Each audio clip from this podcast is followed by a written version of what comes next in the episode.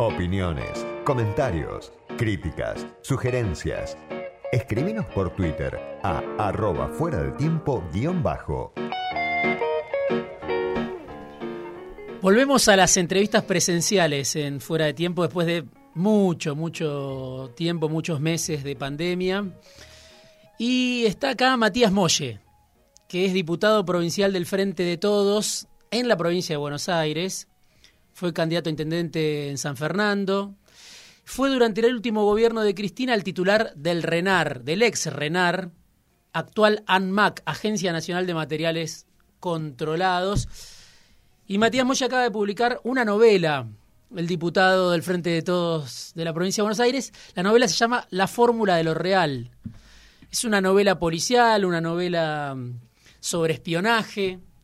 Vamos a hablar de, política eh, en esta charla, esta tarde, eh, y vamos a hablar también de esta novela. Arranco por la fórmula de lo real, que acaba de salir hace unos meses. Hace poquito. Y escribiste esta historia, bueno, cuento un poco, sin, sin caer en, en spoilear, pero se mezclan en esta historia un empresario todopoderoso, sus hijos, el periodismo, los servicios de inteligencia. Y yo digo, de una primera lectura se advierte una decadencia en algunos personajes del poder, ¿no? La propia fragilidad de esos personajes del poder ante lo que puede ser un hecho inesperado que sucede en la novela. Y arranco con dos preguntas. Una, ¿por qué te decidiste a escribir esta novela? Y la otra es en qué se parecen esos mundos, ¿no? Que a, pesar de la batalla por el poder, de la confrontación que hay entre los medios y la política, o entre la política y, ciertos sectores empresarios, a veces esos mundos que están en confrontación tienen fronteras porosas, ¿no? Como muchas veces lo comprueba la realidad y como lo muestra esta, esta novela. ¿Por qué lo escribiste y qué tienen en común los actores que forman parte de este mundo? Bueno, a ver, siempre escribí. Eh, nunca quizá tuve ni el tiempo ni la disciplina para todo lo que tenía dando vueltas, eh, con todo lo que tenía dando vueltas, animarme a, hacer una novela. Entonces, cuando tuve un poco más de tiempo, esta novela está escrita en el 2018, cuando tuve un poco más de tiempo, la nada, este, me dediqué medio a full durante tres meses. A veces me preguntan cuánto tardé en escribirla, yo tengo dos respuestas, pueden ser tres meses o 20 años. Y las dos son igualmente válidas, porque la verdad que hay muchas, como vos ahí mencionaste, hay muchas, muchas cuestiones y muchas obsesiones que llevan mucho tiempo en discusiones con compañeros, en discusiones propias, en discusiones con lectura de otros. Entonces, eh, todo eso este, estaba dando vuelta y de alguna manera... Eh, si bien yo escribía antes este, más ensayos, veía que la, mejor manera de poner a jugar todo eso y a poner, este, eh, no quizá con menos seriedad, pero sí con otros límites. O sea, lo que te mm. permite la ficción es que no tenés los límites en donde estás poniendo tu voz en juego. Ahí mm. hay como nada, puede ser eh, son muchas voces, son la de quizá el Matías este, militante, el de Matías padre de familia, el de Matías hermano, el de Matías hijo, entonces todo, todo eso se pone ahí en juego, de alguna manera.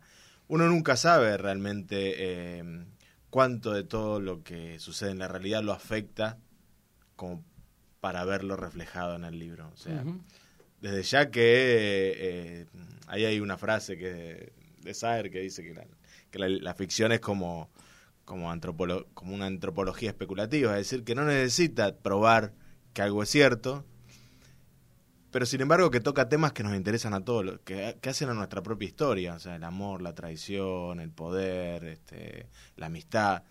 Y con eso uno construye, puede pasar en Marte, en la selva tropical, en la época victoriana o hoy en día. Y bueno, es con eso que va construyendo y, y está atravesado por toda esa historia, por lo que ve, por lo que escucha, por este, la lectura que uno tiene del poder, por cómo se imagina que otros actores leen la política, leen a los políticos, comprenden a los políticos, porque hay mucho de eso ahí, ¿no? Mm, mm. Cuando uno, ahí jugando un poco con los reventados de Asís, ¿no? esa mirada que puede haber sobre, sobre qué, cómo son los políticos, quizás desde otro, desde otro lugar. Entonces todo eso lo, lo intenté poner en juego a través de la ficción. Sí, uno de los protagonistas dice, el poder no se tiene, se ejecuta, ¿no? Eh, es un conjunto de acciones que ilusionan, dice uno de los protagonistas. Y también, ¿no? La realidad es una ficción más. Hay como una obsesión en los protagonistas del poder que aparecen en esta novela, y yo pienso también que habitan el poder real, por este, construir una ficción real, ¿no? Una ficción que Tener pueda la ser, fórmula. sí, puede, puede ser consumida por mayorías, que, que impregne a las mayorías. Digo, ¿cómo se recrea ese poder que es fugaz, como dice uno de los protagonistas, que se tiene que ejecutar porque no se tiene, uno no se apodera del poder, el poder es, es algo inasible, lo tenés en determinado momento y no lo tenés, pero digo, cómo se recrea el poder político, cómo se sostiene el poder político en contextos como estos, ¿no? De fragilidad, de fugacidad, de, de mayorías precarias, ¿no? ¿Cómo funciona esa idea? Porque aún teniendo el poder o moviéndose todo el tiempo, cuando estás eh, sobre un terreno pantanoso, parece muy difícil. Bueno, ahí hay dos cuestiones. Una que lo que tiene que ver con la novela y otra con lo que yo creo efectivamente Hmm. que, eh, que se tiene que hacer. O sea, en cuanto a esa segunda parte, para mí lo, lo principal es la organización. O sea, en la medida en que vos construís... eh, primero tener objetivos, ¿no? Tener Sí. objetivos. Y en base a esos objetivos construir organización, construir lazos fuertes, vínculos fuertes. Más allá de que después entras en este terreno pantanoso, porque la vida social ya es dinámica de por sí, más allá de estar en Argentina o en, o en Sí. el primer mundo, digo, Sí. en cualquier lado es muy dinámico y es complejo y todo el tiempo están apareciendo nuevos actores, las demandas que no se cumplen, los objetivos que se transforman. Entonces, en la medida en que vos podés, con, con el ejercicio de construir una organización fuerte que pueda atravesar ese, ese terreno medio pantanoso, uno puede eh, disputar, eh, gestionar, eh, disputar poder, gestionar, eh, gestionar la conflictividad, que es un poco la Sí. vida, la vida en sociedad. Sin eso me parece que se cae, este, todo se rompe muy rápidamente y se terminan haciendo alianzas eh, muy frágiles que, de- que tarde o temprano, viste, van cambiando. Ahí también aparece todo eso en la novela, cómo esas manos van cambiando todo el tiempo, esas alianzas van cambiando de, de- de- de- nada, primero con este está, después está con, el- con otro, pero no solo la política, digo, pues si no parece que fuera Hmm. un problema de los políticos. Sí, Eh, ahí es, eh, uno lo puede ver en cualquier, en, en- en todos los órdenes, digamos. Hay- por eso hay, en la novela hay una historia que tiene que ver con los guaraníes y con los jesuitas. sí, Y hay un poco como esa recreación de, des- de- de decir, eh, esto no pasó, no pasa solamente en tu actualidad, Sí. en tu coyuntura. Son cosas que suceden, han sucedido en la historia, estos procesos, procesos complicados, este, en los que sentís que llegaste al paraíso y de repente, eh, por una carta de- del otro lado del océano, nada, se, se rompió todo lo que construiste. Bueno, todas esas cosas, digo, existen. Sí, después voy, a te voy a preguntar por los, por los guaraníes, por los jesuitas, que sí, que cruzan la historia. eh, pero quiero seguir un poquito con esta cuestión del poder, ¿no?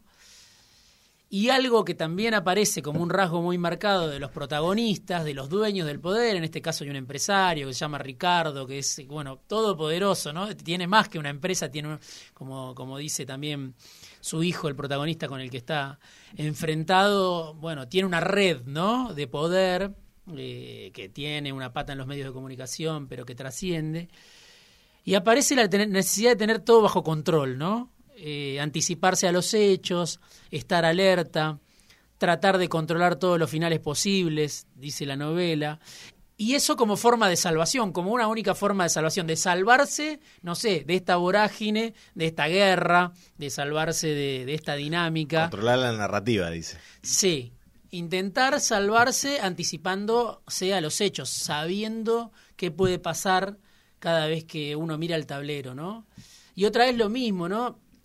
Es posible lograr esa seguridad en un contexto de crisis permanente, incluso para los que están bien arriba, vos pensás que No, pueden tener Yo creo que es todo ilusorio. bajo control. No, no, no. Yo creo que eso es una ilusión Hmm. y en la medida en que eso es ilusorio te, te lleva a tener problemas porque si vos crees que tenés todo controlado, eh, estarías pensando que hay una línea de tiempo que todavía no ha sucedido, pero de la cual vos sabés y los demás no saben. Mm. Y es como pensar que tenés la bola de cristal. Y eso no existe ni acá ni en ningún lado. O sea, entonces, en la, lo mejor que tenés que hacer es eh, generar condiciones para que aquello que vos deseas sea más factible que, eh, que imposible. Entonces, trabajás en ese sentido. Y es lo que creen, los poderosos creen eh, este, que tienen esa capacidad de influir directamente sobre los hechos. Eh, y a través del lenguaje es que básicamente se influye, porque por eso está todo el tiempo en esta idea de controlar la narrativa. O cómo nos afectan las historias que son contadas, por quiénes somos contados, quiénes son los que narran esas historias que hablan de nosotros mismos. Entonces, eh, que se crean que son los dueños de la palabra, existe, este, les permite a ellos pensar que son también los dueños de los hechos. Sí, insisto con esto que dije hoy como al pasar al inicio, ¿no? Eh, el lenguaje, obviamente, eh, la palabra, la información que genera poder.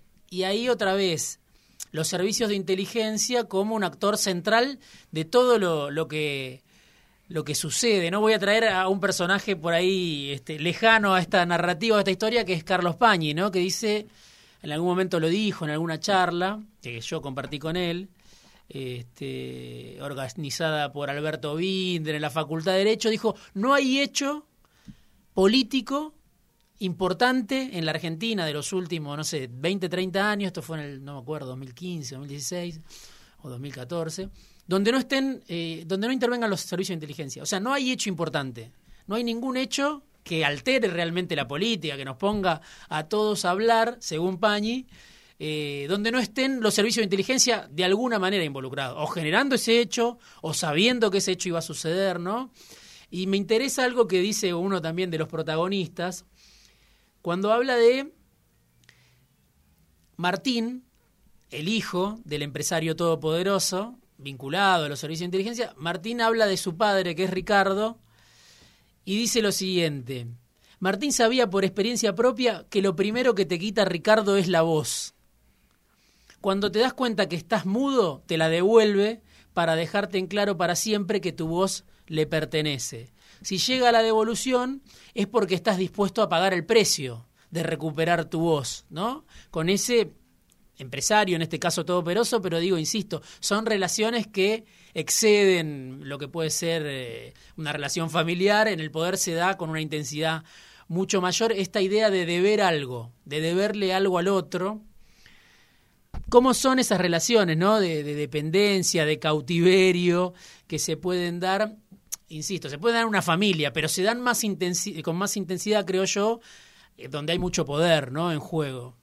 Y a todo nivel. Hmm. O sea, tener una deuda, Sí. así sean dos sujetos, así sean dos países, así sea un país con un con un este organismo internacional. Ya Sí. tener una deuda genera una dependencia. Entonces me parece que esto, eh, volvemos a la, a la idea de controlar los hechos. En la medida en que genero deudores, también controlo un poco su destino. Mm, mm. Entonces, es- esa es también una manera de ejercer el poder.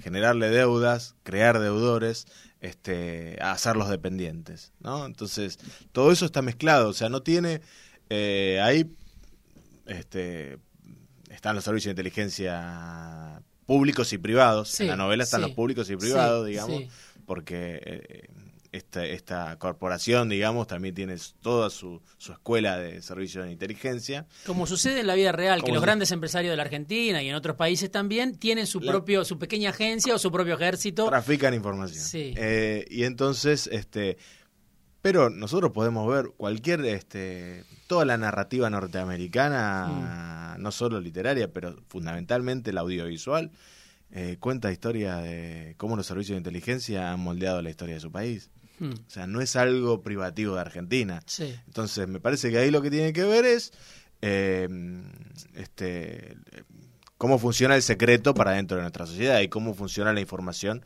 para, para dentro de nuestra, de nuestra sociedad.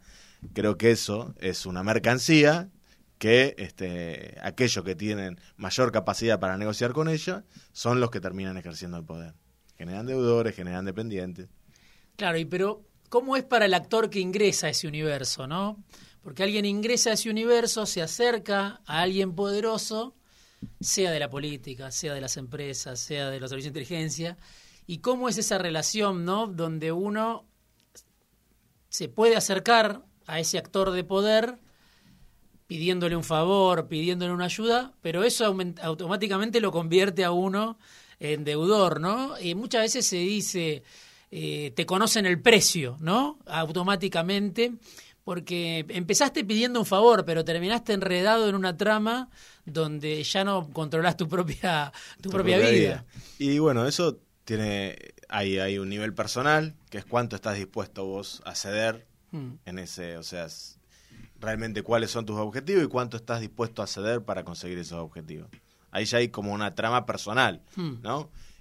Y después vuelvo al otro. Eh, yo creo que, de nuevo, eh, ser parte de algo que es más grande que vos, de alguna manera te, eh, te quita ese peso. Hmm. No porque vos no, no puedas deberle algo a alguien, pero en el sentido que vos no estás construyendo para vos. Entonces no necesitas eh, entrar en ese juego individual de te doy, me das, te debo, me debes, eh, y, traficamos con eso.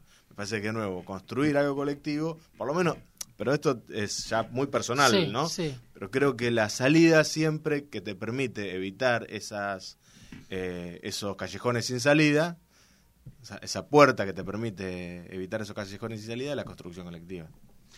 Estoy hablando con Matías Molle, que es diputado del Frente de Todos en la provincia de Buenos Aires, fue candidato a intendente en San Fernando, volverá a ser, dicen algunos, en San Fernando en algún momento. Eh, fue titular de, lo que era el RENAR en su momento durante el último gobierno de Cristina y escribió una novela que es la excusa con la que hoy nos, nos juntamos a charlar, se llama La Fórmula de lo Real, acaba de salir, editada por Trilce. Hasta Trilce. Hasta Trilce. Vamos a un corte y volvemos con Matías Molle para seguir hablando ahora un poco más de política y menos de ficción en un ratito. Fuera de tiempo. Una hora por semana para saber por dónde van la política y la economía. Estoy charlando con Matías Molle, que es diputado del Frente de Todos en la provincia de Buenos Aires, territorio madre de todas las batallas, según dijo alguien alguna vez. Y charlábamos a partir de la Fórmula de lo Real, una novela que, que salió hace muy poquito y que es súper interesante para pensar el poder, para pensar las relaciones que se dan entre los distintos actores de poder. Y te quiero preguntar por la política fuera de la ficción, llamémosle, porque además de ser del frente de todos, el, que está escuchando la entrevista se puede dar cuenta, bueno, Matías habla de lo colectivo, de la organización. No es casual porque es parte de la organización La Cámpora, una organización que tiene su prensa, tiene su fama, digamos, y cada uno la, interpreta de manera distinta, algunos obviamente con mucho rechazo, otros con, con mucha adhesión. Te quiero preguntar qué lugar ocupa hoy la Cámpora en el esquema de gobierno. ¿Cuál es su función, digamos, pensás vos, dirías vos, en el dispositivo de gobierno? ¿Y cómo se, se vincula esa función o ese rol, el lugar que ocupa hoy, en este esquema de este frente amplio, heterogéneo, con el proyecto a largo plazo, que siempre se habla, tiene la cámpora, ¿no? De una construcción por lo menos a 10 años, ¿no?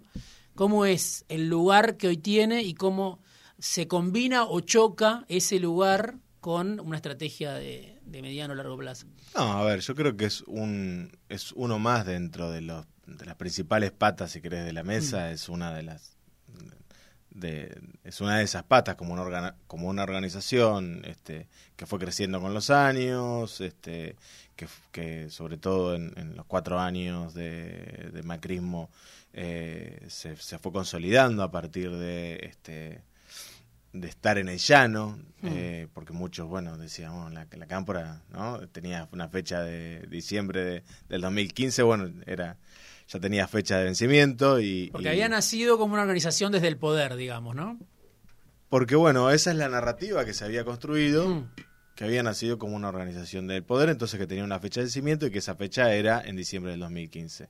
Eso no sucedió, se siguió, este, se siguió adelante, se siguió construyendo, se siguieron llevando muchas banderas este, o, mucha de la demanda histórica que, esa organiza, que la organización este, o por cuáles la organización pelea, y entonces eh, fue una parte importantísima en la construcción de la alianza y, de la consolidación de un frente, que es el frente de todos.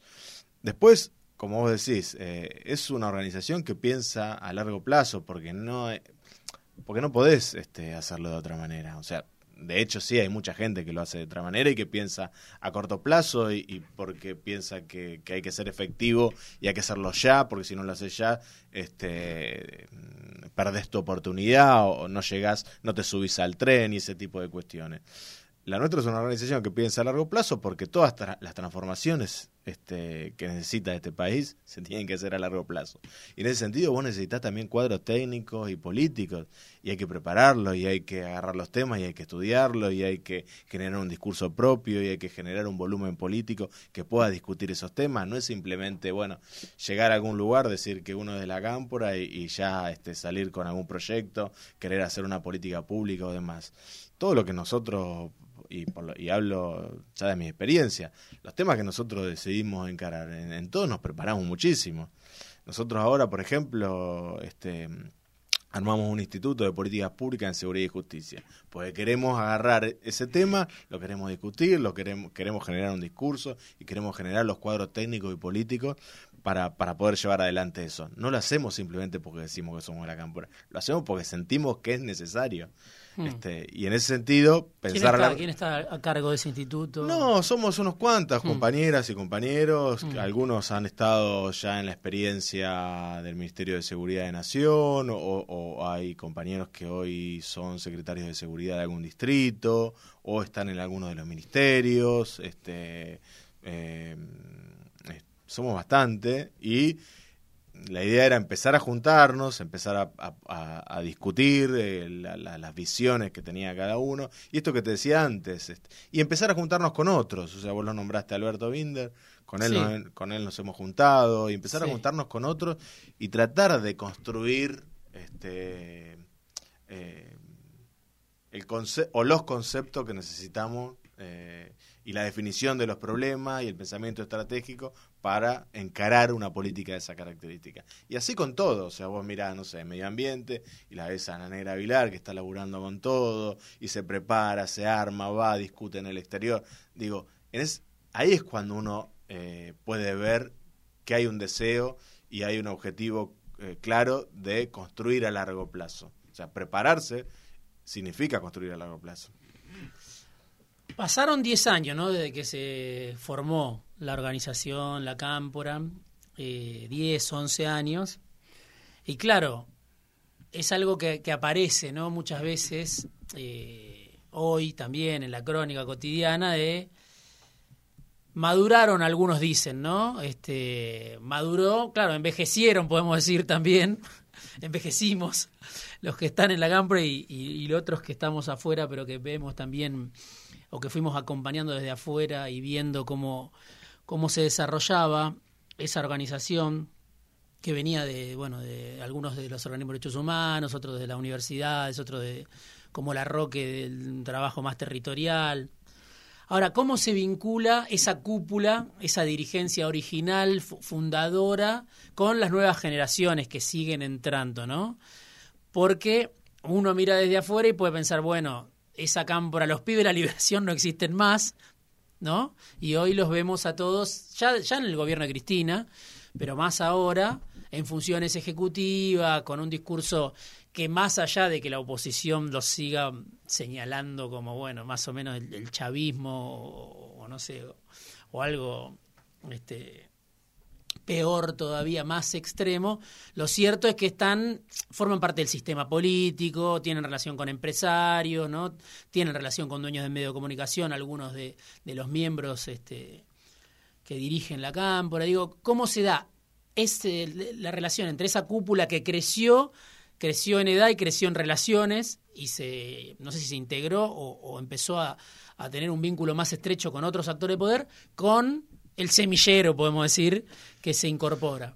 No, y se va dando a partir de, de, experiencias concretas, que, que, son los momentos en los que... Eh, porque son tiempos diferentes, o sea, mm. no es lo mismo, no es no tenés el mismo tiempo cuando tenés 20 años, estás estudiando en la universidad o estás trabajando en un barrio, que cuando te toca estar al ser un director, un subsecretario o incluso un ministro. Son mm. tiempos diferentes. Mm. Ahora, eh, esos tiempos eh, en algún momento se conjugan a través de, o de plenario, de reuniones o de encuentros, o porque también empiezan a formar parte eh, de equipos técnicos de, esa misma, de esa misma cartera. pero ya te digo, son primero objetivos, porque no es lo mismo tener que conducir eh, eh, algún organismo en el Estado que tener que hacer un trabajo plenamente territorial eh, en, algún distrito en donde vos estás arrancando. Se manejan lenguajes diferentes, se manejan tiempos diferentes, pero sin embargo hay, vos podés ver que recorre transversalmente todo eso, objetivos similares. Hmm de alguna manera todo lo que ingresa, todo lo que va, todos los jóvenes, las chicas, los chicos, las compañeras, compañeros que van ingresando, en realidad lo que van haciendo es ir mejorando cada vez eh, las generaciones como la mía que ya estamos más viejos, porque traen, porque traen nuevos temas, porque traen otras discusiones de las que nosotros no participamos. O sea, yo fui joven como vos en los 90 y, y las discusiones que había en ese momento, las discusiones más fuertes por lo menos a partir de mi visión, fueron las que se daban.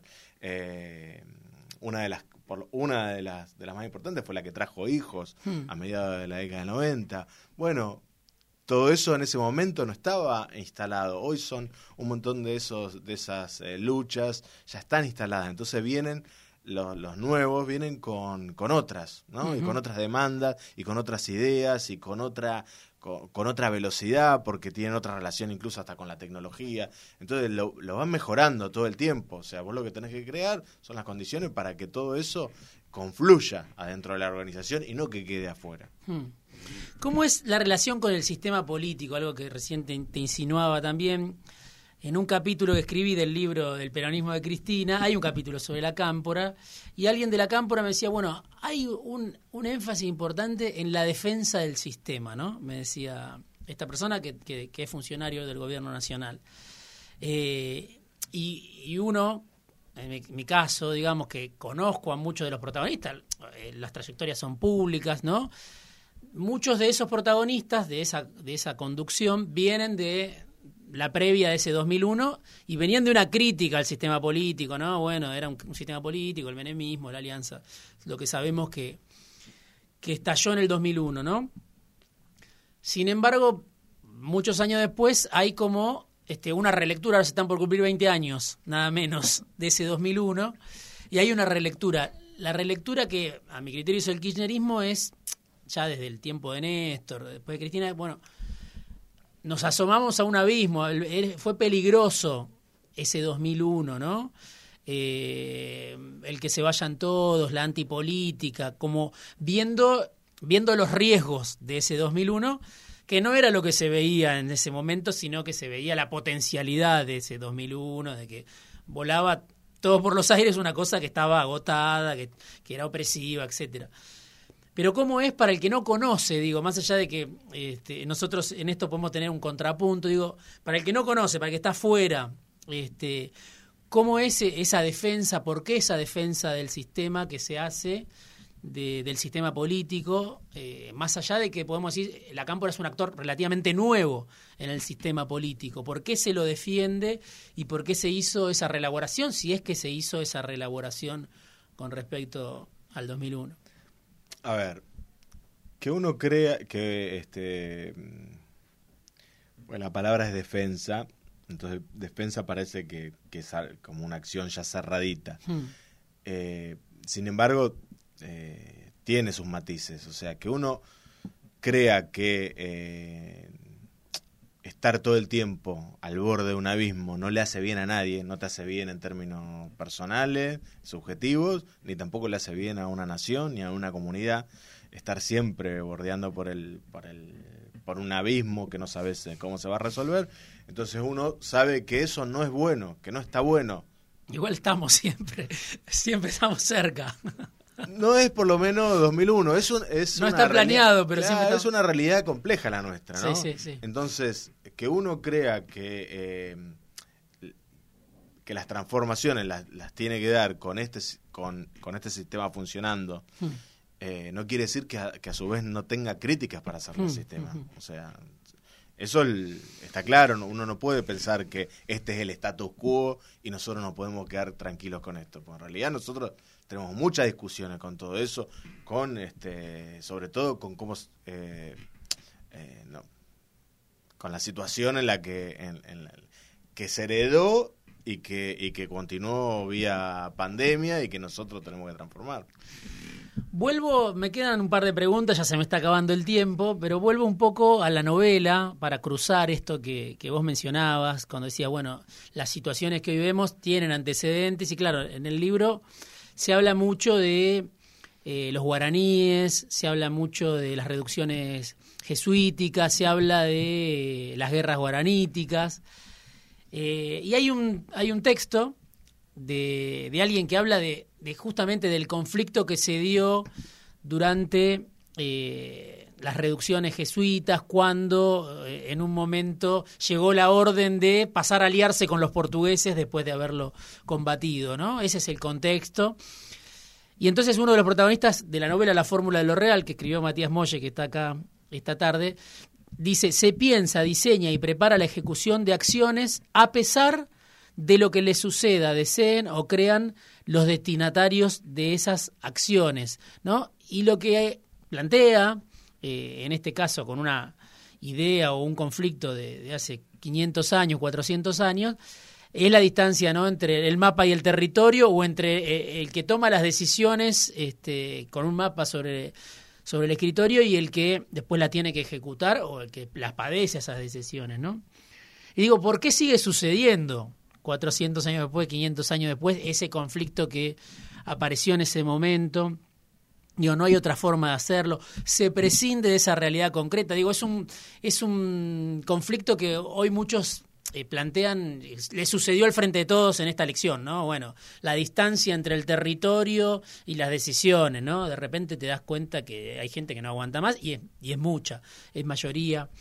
Digo, se, presente, se prescinde de esa realidad, se está lejos de esa realidad concreta, se minimiza esa realidad que se busca transformar o encauzar. Digo, eh, ¿por qué sucede esa distancia con el territorio y la realidad que te, que, se te revela, te sorprende porque es otra de la, de la que se pensó, de la que se...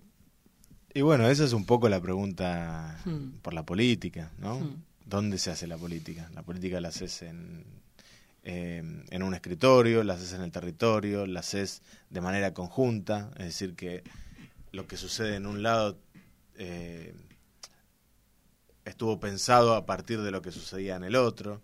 Me parece que esa es la gran discusión, achicar esa distancia es lo que uno está buscando constantemente, o por lo menos eh, desde mi punto de vista, ¿no? Hmm. Desde donde, el lugar en donde yo siento que, eh, primero al que pertenezco y en el que siento en que eh, construyo a largo plazo, ¿no? Como veníamos diciendo antes. Siempre achicar esa distancia. ¿Cómo la achicas esa distancia? No porque vos te acerques.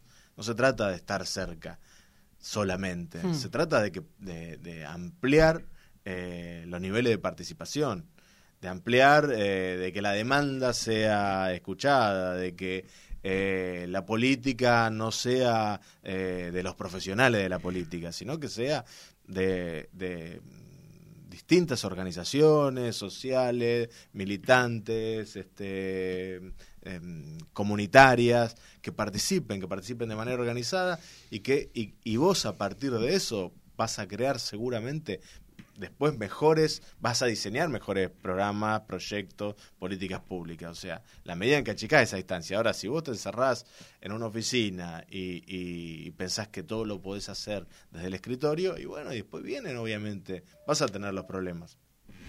Lo último que te pregunto, por Cristina y por Máximo Kirchner, ¿no? En este esquema para una organización como la Cámpora, ¿cómo es esa combinación, no? Alguien también me decía de, la propia organización para esa, para esa nota que después fue un, fue un capítulo del libro que escribí. Me decía, bueno, en la época de Néstor y Cristina el jefe era Néstor, bueno, ahora la jefa es Cristina, ¿no? En esa relación, imaginando una comparación. ¿Cómo es para, para la organización en general, para los que están por fuera de esa mesa chica que uno se imagina o eh, de esos roles que ocupan la vicepresidenta hoy, el jefe de la bancada de diputados del gobierno?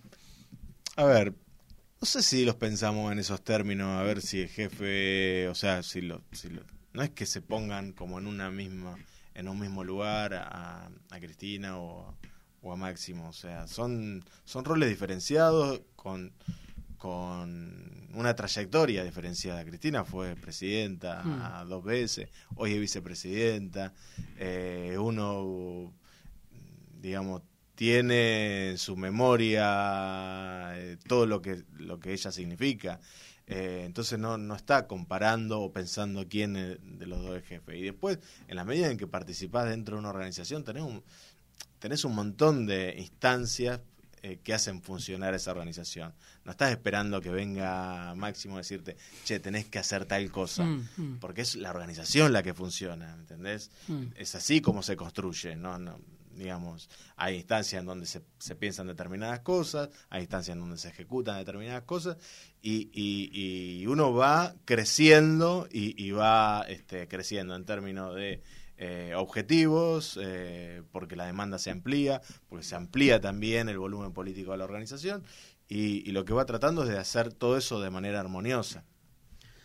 Vino Matías Molle esta tarde afuera de tiempo, en el regreso de las charlas mano a mano después de la pandemia. La semana que viene tenemos una invitada que forma parte de el espacio opositor de Juntos.